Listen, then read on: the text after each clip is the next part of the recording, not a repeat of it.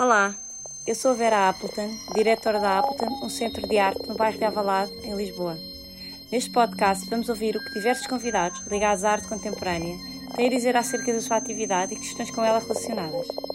O Appleton Podcast não tem um modelo pré-estabelecido. Pode tomar a forma de uma conversa com o convidado, de uma conversa com mais de um convidado, de um monólogo, que as circunstâncias propiciarem. Também não há assuntos pré-definidos, eles irão variar em função do convidado e do contexto. Ana Anaclete, Lisboa, 1975. Bolseira da HDK, Berlim, 1999. Licenciada em Escultura, 2000. E pós-graduada em Estudos Curatoriais, 2005, na Faculdade de Belas Artes da Universidade de Lisboa. Doutoranda em Arte Contemporânea do Colégio das Artes da Universidade de Coimbra, 2020. Técnica especializada em Arte Contemporânea no IAC, do Ministério da Cultura, entre 2001 e 2003. Assistente e coordenadora do Estúdio Julião Sarmento, entre 2003 e 2015 curadora e coordenadora curatorial no MAT, 2015 a 2018. Desde 2003 tem trabalhado como curadora independente, desenvolvido projetos curatoriais, expositivos e editoriais com várias instituições, museus, centros de arte, espaços independentes e galerias em Portugal e no estrangeiro. Publicou ensaios, textos e artigos. Realizou comunicações públicas em conferências, seminários e eventos académicos. Realizou visitas guiadas temáticas, com colaboração com várias instituições museológicas foi membro de júris de premiação e seleção para prémios, bolsas de estudo e residências artísticas. Realizou diversas conversas públicas com artistas no âmbito de projetos expositivos. Desde 2020 leciona práticas de curadoria na pós-graduação em curadoria na Faculdade de Ciências Sociais e Humanas da Universidade Nova de Lisboa. Bruno Marchand, Évora, 1978, é mestre em Estudos Curatoriais pela Faculdade de Belas Artes de Lisboa e doutorando em Arte Contemporânea na Universidade de Coimbra. Entre 2009 e 2013 foi programador do Chiado 8, Arte Contemporânea. Entre 2017 e 2019 integrou a equipa de artes visuais da Associação Zé dos Bois e é, desde fevereiro de 2020, programador de artes visuais na Culturgest. Olá Ana, olá Bruno, obrigada por estarem aqui connosco. Este podcast é sobre o Apto Vicesse, é centrado nisso, que foi um ciclo curatorial que aconteceu entre 2009 e 2012 na Appleton Square. Na altura, vocês definiram da seguinte forma, aqui vou, vou citar-vos. A Portanto Recess é um ciclo de exposições coletivas assente em premissas curatoriais que privilegiam o encontro entre gerações de autores, programas artísticos e meios de produção distintos. A cada edição serão apresentadas obras de três artistas, cuja seleção pretende estabelecer um diálogo, por vezes mesmo um confronto, entre peças especificamente desenvolvidas para este evento e outras que recuperam alguma da produção menos acessível das últimas décadas da arte portuguesa. Todas as exposições serão acompanhadas por uma publicação que reúne textos, ensaios visuais ou outra documentação e que se assume como um corpo autónomo que procura ampliar ou complementar a experiência expositiva. A Aptono ICS é um projeto de Ana Anaclete e Bruno Marchand. Falem-nos um pouco de como nasceu, do significado do nome Recess, das premissas e do que motivou a vontade de concretizar esta vossa ideia central de cruzamento geracional. Eu, eu posso dizer de onde é que veio a palavra recess. Sim. Um, ehm, Explica o nome. Na verdade, uh, recess tinha aquele duplo sentido. Eh, na época fazia uh, era, era a palavra que estava, digamos assim, literalmente na boca de toda a gente, mas em português, porque estávamos em plena crise. É? O subprime tinha acontecido em 2008 uhum. e, portanto, 2009 toda a gente só falava em crise, em recessão, em em, em desgraça, na verdade. E, depois lembro que uh, a dada altura a Ana até, uh, foi a Ana que, que pensou neste duplo sentido do recess também como o recreio, é? como uma ideia de jogo e de, de brincadeira, de intervalo, e portanto havia aqui esse, esse duplo sentido que depois até viemos a explorar ainda mais quando fizemos uma recolha de vários significados de, de, da palavra recess uh, que elencámos e que ficou como uma espécie de frontispício do, do Appleton uhum. Recess Manual, do Recess Manual, em que íamos riscando todas aquelas que não interessavam e ficava só a, definição. a definição que nos tinha inspirado, digamos assim, inspirado com muitas, muitas aspas, não é? naquela, naquela, naquela exposição. Uh, portanto, o, o, título, o título, ele próprio uh, já tinha um bocadinho a ver com, com o espírito de, de jogo e de diálogo e de, e de encontro, de encontro. que depois a, o, programa veio, veio refletir. Era, e, e, e, havia também aqui uma questão que nós consideramos que era relevante neste título, que era o facto de, da ideia de, do conceito de recess ser também a ideia de um intervalo, de alguma coisa que suspende o tempo entre um momento e outro momento. E para nós o projeto também o encarámos um bocadinho assim dentro daquilo que era a programação regular da Appleton Square, à altura. Uhum. Um, tendo sido convidados nós por ti para pensar um projeto para aqui, um projeto que no fundo era um projeto autoral, concebido por nós, ele poder funcionar como essa espécie de intervalo uh, temporal e espacial naquilo que era a, a, decorrência da programação. Porque vocês definiram, uma das premissas era o tempo, não é? Vocês definiram que eram projetos curtos, uhum. que para nós é uma coisa agora normal, mas na altura não era. Exato. Foi isso. Sim, cada exposição tinha. 15 estava, dias. Era 15 dias, Duas era semanas, estava, sim. estava programado, era cada apresentação ser cerca de 15 dias, até para, para podermos, porque sendo um ciclo dentro de uma estrutura como a Appleton, é? Um, fazer uma exposição de um mês ou de mais de um mês, uma vez por ano que fosse, ou uma vez de ano e meio ano e meio, é, pá, é pesado. É? É uma presença muito impositiva na programação. E tinha que ser uma coisa mais curta. Então, sendo mais curta, acabaríamos por, por não, não ser tão impositivos na vossa, na vossa programação, digamos. E como é que isto surgiu, esta vossa ideia, porque é a ideia central, não é? Que este cruzamento de gerações, é que vocês podiam ter pensado em cruzar, não é? Cruzar artistas, de certa forma, mas vocês fizeram uma coisa muito específica. Isto era um desejo vosso de anos, procuravam isto, como é que isto, esta decisão? Bom, eu recuando um bocadinho à época, não é? Que já passaram alguns anos, aquilo, aquilo que eu recordo muito nessa altura era uma vontade muito grande de nós os dois, à época, de trabalhar e de estudar e de olhar para conteúdos, uh, produção artística de logo à cabeça, não é? Produção artística de alguns artistas que nós admirávamos, pelos quais tínhamos uma imensa curiosidade, que tinham sido eventualmente referenciais para nós num determinado período, mas que nunca tínhamos lidado diretamente com essas obras, nunca tínhamos, e percebíamos que, que o contexto também há muito tempo, ou há algum tempo, não olhava para essas obras e, portanto, logo à partida nós achámos que queríamos muito trabalhar com um determinado tipo de obras, mais ou menos históricas, uh, mais ou menos não, não, não recentes, mas também não muito recuadas no tempo, e portanto voltar a olhar para, determinado, para, para esses determinados conjuntos de obras e poder pensá-los agora. Uhum. E pensá-los em função desta, desta possibilidade de os cruzar ou de os pôr em confronto ou em diálogo com uma produção artística mais jovem, não é? Sim. de artistas mais jovens, pensar nessa possibilidade, perceber também como é que um artista mais jovem podia relacionar-se e olhar para esse conteúdo uh, que estava mais distante no tempo de si e da sua produção. Uh, e, e, pensar também uh, que outras obras selecionadas por nós é que poderiam entrar também nesta conversa, não é? Sim, porque vocês no fundo escolheram três grupos. Uhum. Era, eram essas tais no fundo foram quase o, o, o kick-off da coisa, que era a vossa vontade de mostrar essas obras mais desaparecidas.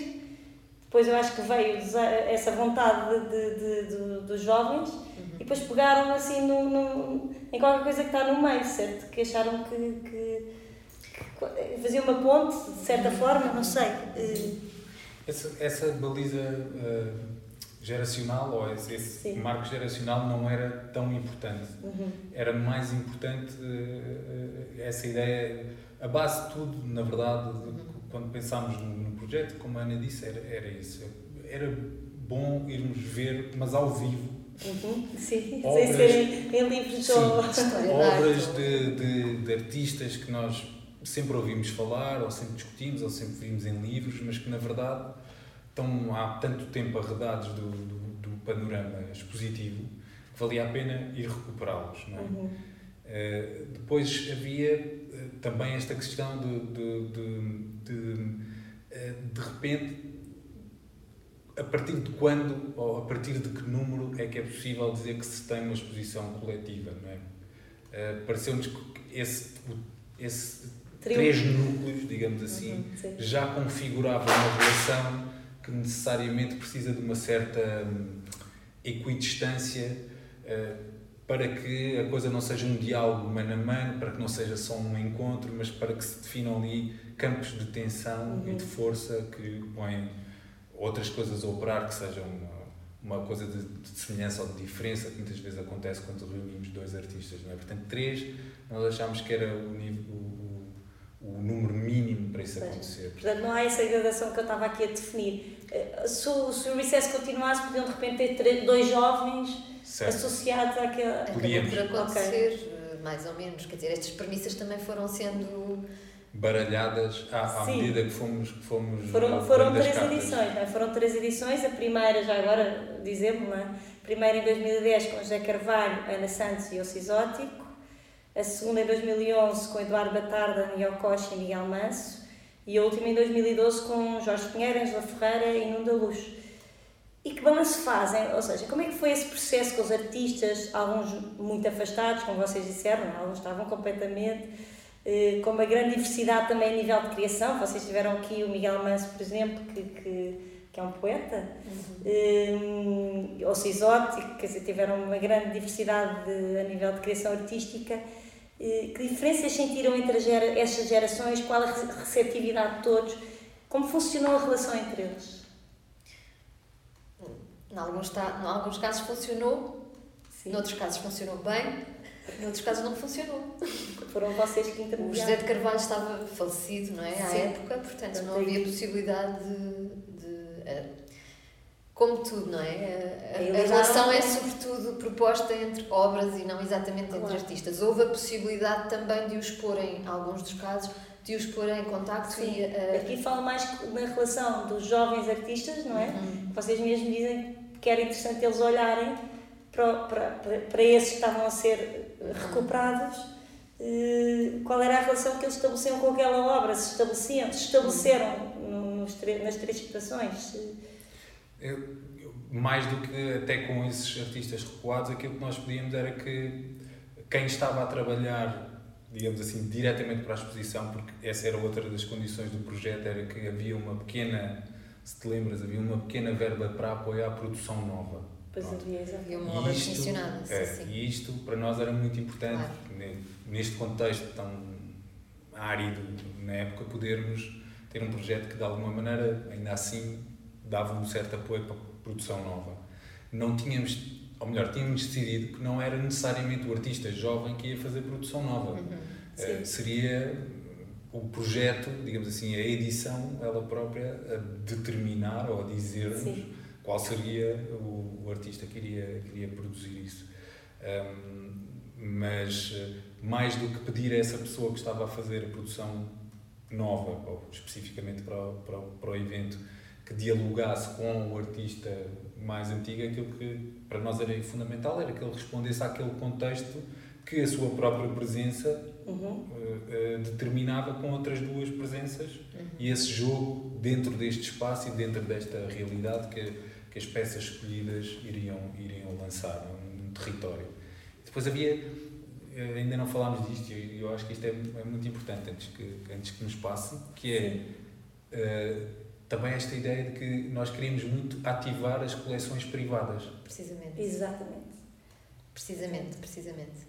Era um dos, não, sim, sim, era um dos aspectos, sim. Aliás, uh, nas três edições houve a presença de obras que vieram emprestadas de coleções privadas. Como é que foi no caso de José Carvalho? Eu não me lembro. Era a coleção do Julião, Sarmento. Ok, ok. Portanto, eu estava na dúvida se tinham lidado com o State ou com, com não lidaram, hum. então foram buscar obras, nesse caso já não me lembrava. Foi, foi, foi o caso mais simples. Sim. Não me traz nenhuma memória não houve uma foi fundação ou uma... Sim. sim, foi tudo fácil. Eu, achei, eu, eu lembrava José Carvalho que tinha, que tinha sido fácil e não me lembrava disso. Uhum. Sim, mas, mas isso era uma, uma das questões que para nós eh, fazia sentido, justamente porque havia algumas destas, destas obras que nós definimos de início, que, com as quais queríamos trabalhar e que queríamos trazer, de certa maneira, ao contexto de visibilidade uh, daquele tempo, não é? Uhum estavam de facto colocadas em coleções privadas. Eram obras que não eram também por isso mostradas há muito tempo, porque faziam parte de coleções privadas e, e, e estavam arredadas justamente do contexto público uhum. e, portanto, não eram estudadas ou estavam mais uh, afastadas dessa possibilidade. Uhum. E, e, realmente foi esse o caso. A obra da Ângela Ferreira que tivemos na edição na 3, terceira. na terceira edição Uh, foi uh, emprestada pela Fundação Leal Rios. Uh, na, na, segunda foi o Eduardo Batarda. O Eduardo Batarda, sim, que foi emprestado pela Galeria 111 diretamente. E na primeira, José Carvalho, sim. E, e tivemos uma outra. Houve, houve a formação do Jorge Pinheiro. Vieram do. Exato. Os desenhos do Ilídio Pinho. Ah, ok. Jorge Pinheiro foram emprestados pela Fundação Ilídio Pinho. Exatamente. Exatamente. Exatamente. Mas isso também. Eh, Ou seja, na edição 3 tiveram, na verdade, envolvimento de duas, duas instituições. Eu lembro, eu lembro dos. Eu lembro dos formulários de empréstimo, da loucura que era, agora estou-me a lembrar. Mas, mas, isso era muito, muito importante também porque uh, nós discutimos isto com alguma frequência, que era a, a dificuldade que é uh, nós termos acesso a este tipo de património ao privado, nós até percebemos, a maioria das coleções privadas não têm condições para. Agora, felizmente, vão aparecendo cada vez mais privados que também encontram condições para mostrar as suas coleções e tornarem-nas públicas e visíveis com alguma regularidade. Mas, mesmo as, as coleções, digamos assim, de museus uh, uh, uh, públicos ou com géneros em Portugal, estão sobretudo voltados para a produção contemporânea, não é? Portanto, sim, não sim, é sim. fácil aceder a, a, ao nosso património que está... Isso devia ser mais agilizado, não é? Na verdade.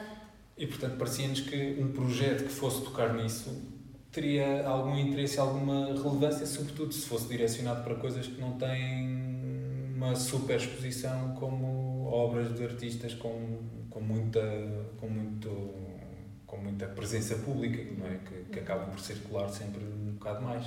E trazer essa, essa discussão do, do, do que é que se faz este património, que Exato. sentido é que faz ele estar fechado décadas após décadas dentro de, dos. Isso é um assunto muito importante.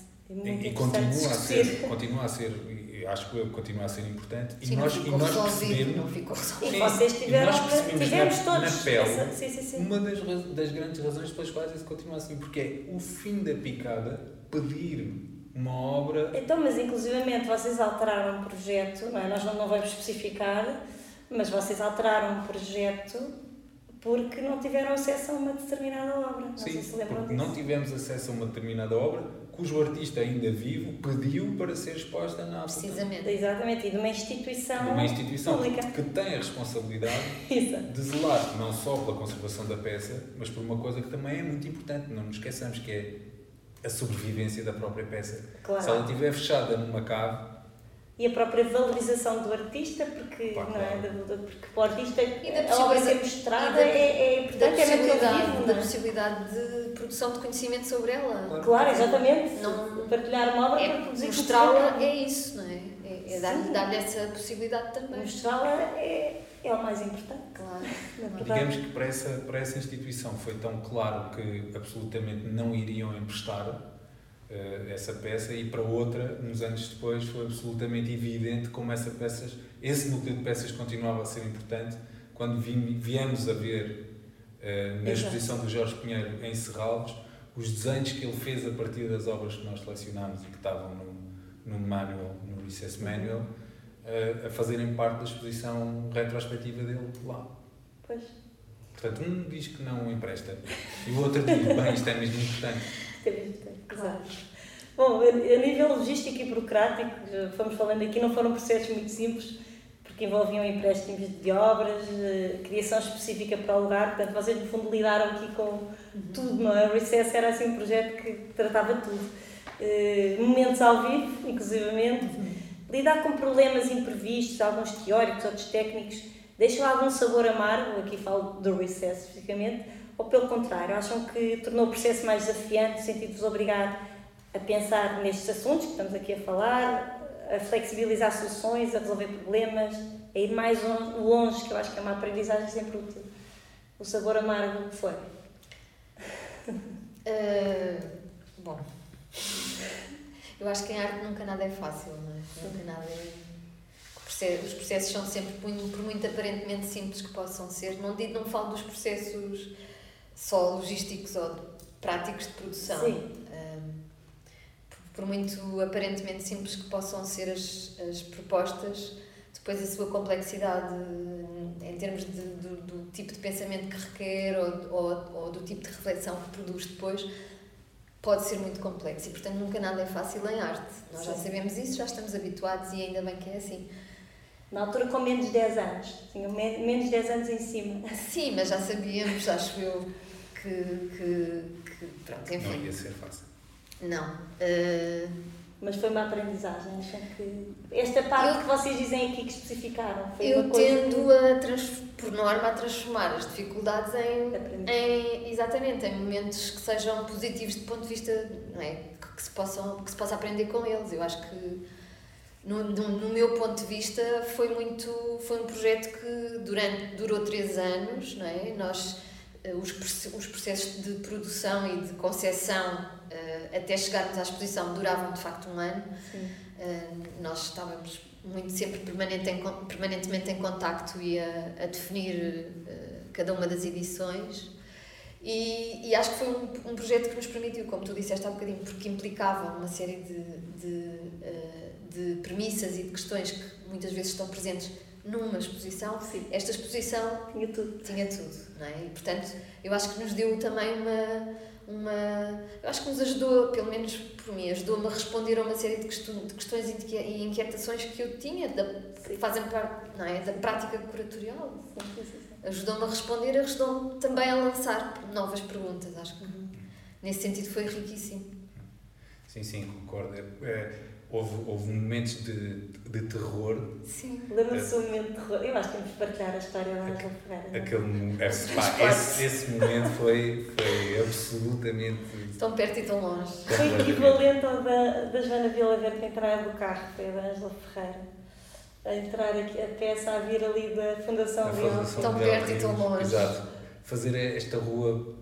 Demorou-nos, não sei, duas horas, três horas. Sim. Era uma peça, eu vou já agora contextualizar, não é? Porque era uma peça que era uma peça que fazia parte da Maison Tropical, não é? E que te- era, era, era do, da coleção da Fundação Leal Rios, que, que, cuja sede é aqui na, na Rua de Centro Cultural, mesmo em frente à São 200 metros. eh, o suficientemente perto para não, não haver um transportador que a trouxesse e decidimos trazê-la nós, não é?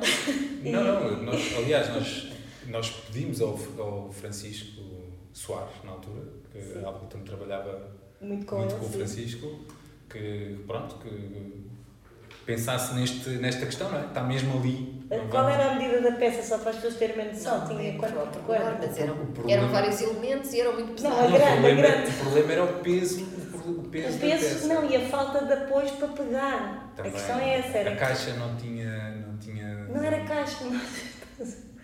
Não, Não, tinha. não, não tinha. Tinha só em- Ah, não! Espera, eh, pois, exato. eh, A peça, na verdade, Estava exposta. a peça estava exposta. estava. E a peça não tinha. Estava, uma estava. ranhura. É isso, não havia como. como não havia nada. Não Foi uma Foi. experiência incrível. Não, foi, foi. Eu lembro que foi para uma hora e meia a tentarmos perceber Foi como é que família, íamos- não é? Sim. Vieram vários elementos das nossas famílias. Família generosa, muito Podes crer. Tu, a discutível minha, e atlética, e atlética. E atlética. Éramos que, pai, 12? Muitos. Para aí. 12 e muito tarde. eh, Muito Tipo noite. uma da manhã. Sim, sim. eh, Hoje seria impensável. Depois pusemos qualquer coisa que rolou, não é? Para uns rolar carrinhos, uns Não, carrinhos. não trazíamos, não trouxemos a- abraço. Não, trouxemos. tirámos abraço, a Fundação Leal que passou por milímetros na porta, foi isso, não foi? Depois pusemos em carrinhos com rodinhas Certo. Sim. e viemos arrastar pela Rua de Centro Cultural à noite, 200 metros. 200 metros, e depois para entrar no nosso edifício com dois degrauzinhos, foi outra vez. Um terror. Mas, mas correu tudo bem. Sim, sim. Bem, e eu interrompi entretanto, estavas a, a falar, justo, acho não, que não, não, mas eh, fizemos. essa era. Interrompeste bem, porque eu estava a dizer houve momentos de terror e esse foi um deles. Esse foi o momento de terror. Mas houve outros, houve outros momentos de terror, mas sobretudo.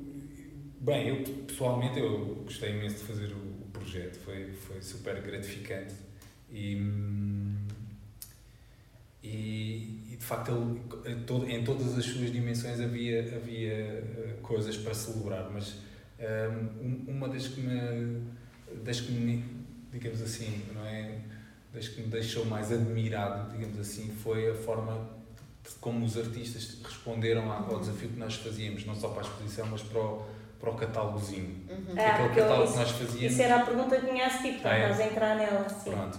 Mas en- então esse catálogo não era um catálogo, na verdade, era um, era uma coisa policopiada, desenhada por um amigo nosso, uh, designer. De, exato. E que bolou ali um esquema que permitia que fizéssemos 10, eram 10 cópias.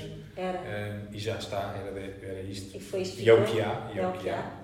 Nós temos cá um de cada, nós temos um de cada só, não tem É isso, não, não havia mais, mas para o qual havia X número de páginas para cada, para cada interveniente. Uma, uma para nós, para, para uhum. mim e para a Ana, eh, onde nós explorávamos, digamos assim, conceitos relacionados com essa ideia de recess e, de, uhum.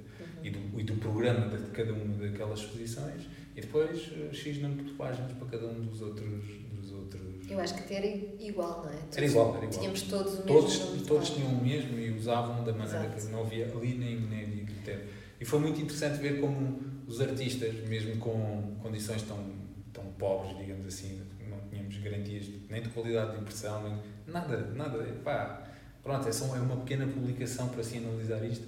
Aliás, como vocês dizem, era, é um objeto que quase faz parte da exposição, não é? Não, não, não, não, é, não é um catálogo, não é nada disso. Não, não, pois não. Aquilo era um objeto, era, é uma obra, é, não é? Uma obra, quase um, um objeto artístico. Certo.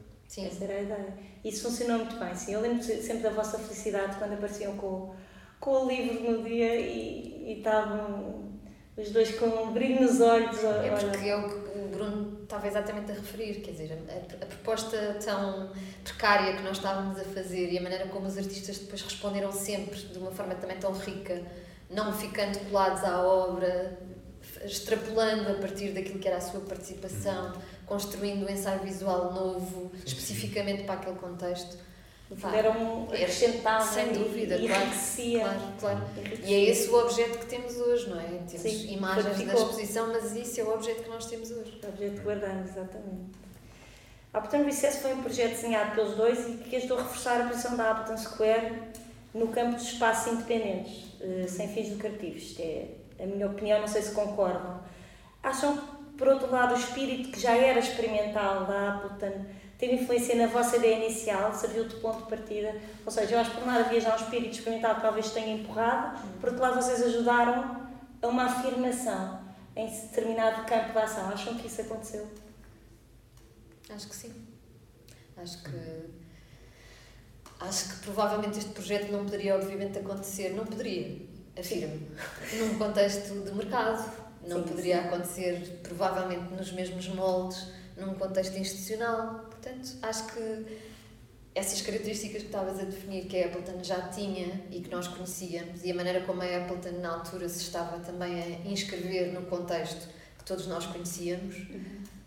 fez-nos crer que este tipo de projeto e este caráter mais laboratorial e experimental e enfim com esta proposta um bocadinho fora do, das, da conformidade habitual fazia sentido aqui, claro que sim. E claro que essa, essa característica que a Apple já tinha veio, no fundo, garantir-nos a nós a certeza de que poderia acontecer aqui, mas também.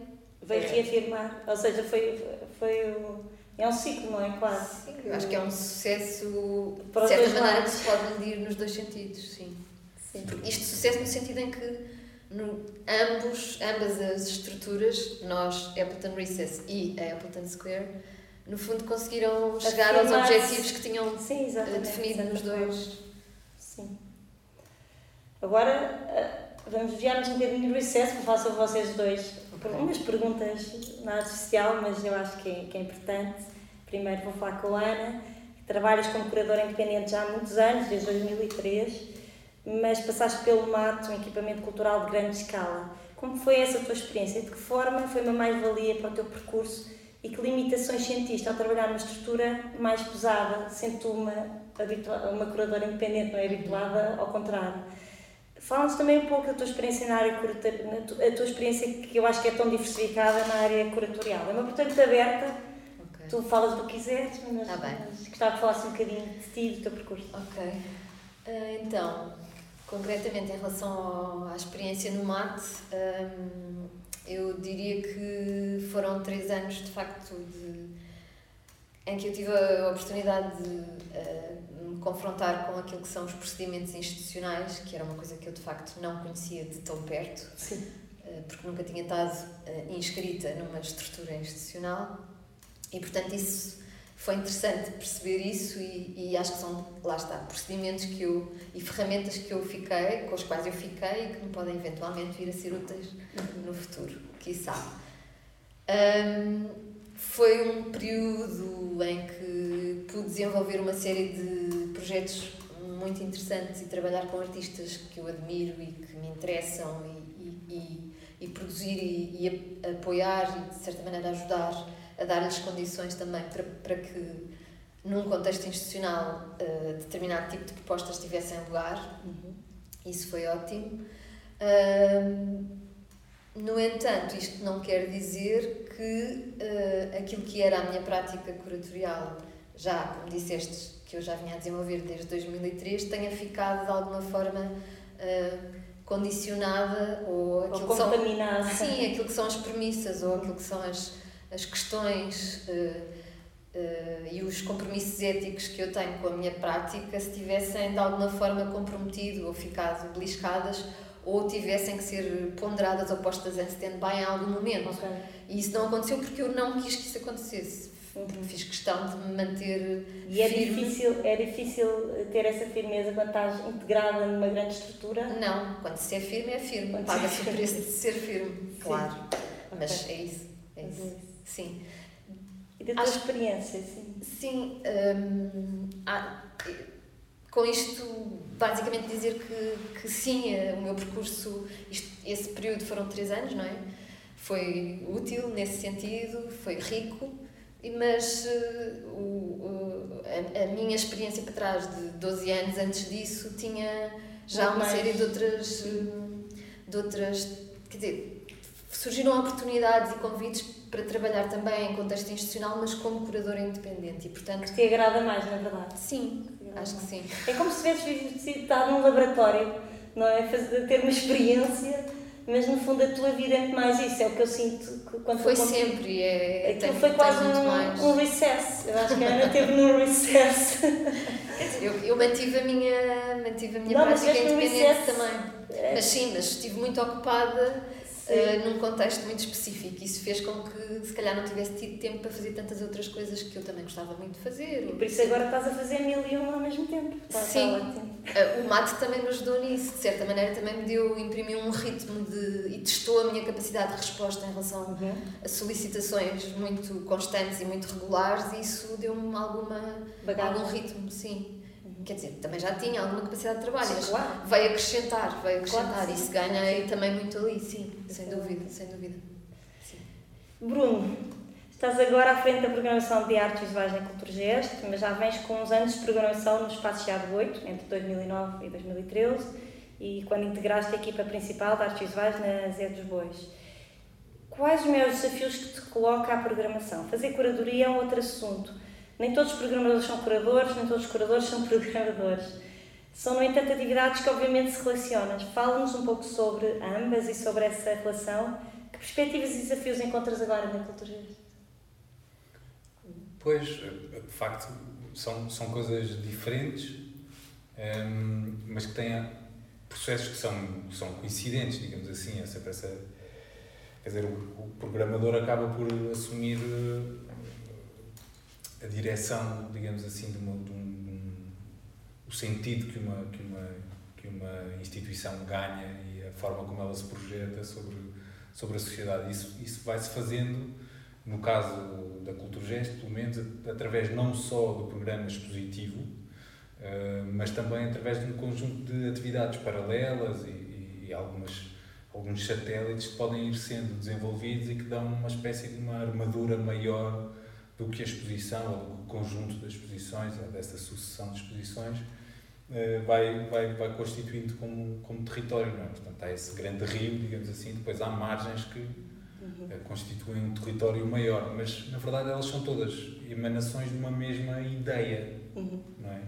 Um, esse é o lado do curador. Eh, não, esse é o lado do, do programador. Essa, essa ideia configura não, o território. O sim. curador, eu acho que a curadoria há sempre uma. Curador já é usado tantas vezes e em tantos contextos que perde-se um bocadinho aqui aquilo que eu acho que de facto é uh, o core do trabalho do curador é uh, a, concepção da experiência expositiva Pronto, a experiência expositiva é uma coisa que acontece naquele contexto da exposição. É, é, essa é a responsabilidade do curador. É, é ele que responde, se alguém reclamar, digamos assim, é ele que responde perante aquela escolha, mas porque é que está esta obra primeiro e não aquela, porque é que esta está em frente daquela, porque é que é esta a distância entre estes dois corpos, porque quer dizer, é, isso é, é, isso, é essa respiração, é essa presença que faz a experiência expositiva e o curador é a pessoa responsável por isso. O curador muitas vezes é o próprio artista, porque não há outro. Mas assim que as, assim que as obras saem do ateliê para se pôr num sítio ele tem que decidir qual é a primeira que vai na parede da esquerda, já está a determinar coisas importantíssimas para a experiência expositiva. E a curadoria é só isso. Pois, ou é seja, quando isso. eu há bocado disse é o curador, era no sentido de que entrava a cabeça do curador, às vezes, no pensamento da programação. Na definição da programação, se entra a cabeça do curador, não. no sentido em criar uma lógica ou uma, uma ideia, ou. Não. Não. É, eu acho que é o contrário, na verdade. É, é por isso que tu podes ser curador sem, sem seres programador, porque de repente alguém te diz: bem, tenho aqui uma eu quero fazer, quero programar isto, não é? tenho aqui um, um território, quero sinalizá-lo com um conjunto de coisas e vou pedir uma dessas coisas a uma exposição e vou pedir a uma pessoa que eu entendo que é que está mais capacitada para definir a experiência expositiva dessa exposição para o fazer. Eu programei, mas há um outro que responde por essa por essa experiência específica. Portanto, eu acho que é muito difícil separar as duas coisas, na verdade, mas uh, são, são duas formas de pensar uh, muito distintas. Uhum. Uh, são, são exercícios diferentes. São de facto exercícios diferentes. Na... Aquilo que eu nunca tinha feito, na verdade, ou, ou, tinha feito de uma forma muito mais sutil no Chiado 8, era a parte da programação, porque a curadoria fiz no Chiado 8, assim como fiz circunstancialmente na, na Galeria Zé dos Bois assim como fiz independentemente numa data de outros sítios, inclusive aqui com a Ana, Sim, não é? Claro. Uh, mas, a, mas tu fizeste, eu não disse nada errado, tu fizeste programação da Chiado 8. Pronto, uh, qual é a diferença? Ou, ou enganei. O programador, do, do, na verdade, uh, quando abrias um catálogo do Chiado 8, aquilo que aparecia lá é que a direção do projeto era do Miguel Van Schneider e estava e está bem dito, ele tem que lá estar porque na verdade a programação era uma coisa que nós partilhávamos. Portanto, eu levava propostas ao Miguel e debatia com o Miguel sobre este artista faz ou não faz sentido dentro do programa do Chiado 8, porque o programa do Chiado 8 tinha começado, inclusive, com uh, o ciclo do Ricardo Nicolau. Okay. Portanto, a ideia de, bom, temos aqui um espaço que tem condições para fazer exposições e o Miguel decidiu este espaço vai ser utilizado para fazer exposições individuais para artistas portugueses. Este é o programa. Uhum. E agora tudo se vai jogar em que artistas é que vão fazer, qual é a sua sequência, como é que eles vão interagir, digamos assim, neste, neste percurso. Era uma coisa que era discutida necessariamente com o programador da Cultura Gesto, no caso Miguel Bento Schneider. Quando chegava à exposição, eh, a responsabilidade era totalmente minha. Aí entra eh, o curador. Aí entra o curador. E era tão, tanto minha, que mais do que uma vez, eh, o Miguel me disse, bem, esta exposição podia estar um bocadinho melhor. Disse-te assim. Disse tão não disse assim, não disse tão Nós sabemos que ele não disse assim. Eu não posso usar as palavras não, que ele açucarada, açucarada. Estamos, porque, a, estamos a gravar queremos, a conversa é queremos, não é? Claro. Mas quando eu desligar o microfone, vais dizer como é que ele te disse. Certo, eu prometo, prometo que mas, mas já estou a imaginar. Sim. E portanto são, são duas coisas diferentes. É, aquilo que eu estou a, a, agora, a, agora, perceber agora é o que é que é isso de, de facto pensar programar. Pensar numa, o caminho de uma, de uma instituição nesta vertente, não é? Porque a Cultura Gesto tem inúmeras outras vertentes e eu também tenho que ter isso em conta, não é? Pois, Cultura Gesto não é só as exposições. Claro. Na verdade, o grande programador da Cultura Gesto é o Marco de Twitter, não é? Pois, exatamente. É Mas vocês eh, sincronizam programações? Sim, claro. Okay. Sim, sim. Não no sentido em que, em que nos condicionamos mutuamente. Não, não, não é por aí, é precisamente ao contrário. É como é que os inputs e a programação que vamos criando pode criar sinergias em vários dos, dos departamentos. Isso acontece muito. Felizmente, eu acho que faz, faz é, é bom que isso aconteça, de facto. E isso sempre aconteceu, sempre houve essa, essa questão de, de, de relacionar as, as programações de várias áreas? Olha, na verdade não, não sei como é que não era antes. Eu sei que é uma marca muito clara do, do da direção do, do Mark. Okay. Sim, é uma, é uma coisa que ele, que ele estimula muito e, e, que eu acho que faz parte também da experiência que ele tem para trás, é? da sua própria carreira e da forma como ele entendeu o que é que é uma instituição e como é que ela se pode comportar claro. dentro de um território alargado como uma cidade ou um país. É? E que expectativas tens tu agora? O que, o que é que.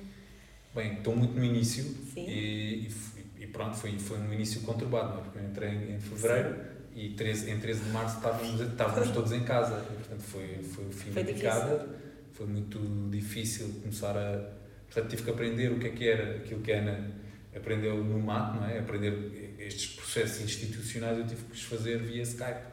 Sim ao vivo já deve ser difícil. Imagina e esse caso era, era o fim da picada porque eu não conseguia sequer interagir com bem, condições com a equipa, era Sim, muito, claro. muito difícil e passámos muito tempo em reuniões a saber como é que vamos enfrentar o desafio do Covid e portanto ninguém estava propriamente a, a, dar, a passar um grande cartão sobre mas como é que eu faço este requerimento, não sei o quê. Ninguém estava, óbvio, desculpa lá, coisas mais importantes. Vai, sim, né? sim, sim. Um, mas, mas quer dizer que este período foi bastante, bastante estranho, não é? Uhum. E, e agora, no final do no início do verão, começámos a ver alguma normalidade e agora já estamos outra vez a entrar num período Sim. estranho outra vez. Sim. Mas uh, a minha ideia é tentar aproveitar este tempo também para pôr a minha, a minha cabeça. cabeça. em ordem. Faz e, e saber o que é que, como é que quero cozinhar, cozinhar as coisas. Sim. Sim. Mas tenho, já tenho algumas alguma. A cabeça já está sincronizada, yeah. em ação. Sim, já, já até por, por necessidade. Não é? Tem que ser, não é? A programação não para e, portanto, não. eu tenho que dar resposta a isso, sim. Exatamente. Ana, mais alguma coisa a acrescentar? Não sei, acho que foi ótima esta ideia de voltarmos a falar do, do Recess. Tenho saudades de trabalhar com o Bruno também. Pode ser que não, era... não era engraçado fazer um Recess 4? o que é que acham? É, é uma ideia que, que, que agrada, não é? Que vale a pena. E sendo nós agora uma non-profit, não há conflitos de interesse, não há, não há questões, não há, não há problema. tu estás à frente da cultura gesto. Porque eu imagino que estando à frente de uma programação. Ah, sim, há coisas que. Há coisas que tu não, não possas. Não, como pois. a Ana, quando trabalhava no mato, obviamente, vocês têm limitações que se entendem, mas acho que estando a lidar com, com uma associação sem fins lucrativos, talvez seja possível, não é? Eu, eu acho que não, não há problema nenhum. A questão, de facto, é, é, é encontrar as condições de e tempo. De, de tempo. Vocês isso, dois isso, estão isso muito ocupados. Isso tem sido o maior, o maior desafio, de facto. Completamente. É, e os dois, vocês dois estão numa fase realmente. Sim. Mas uma fase boa, não é? Uma fase não, com muito trabalho, os sim, dois, sim, sim, muito claro. vibrante.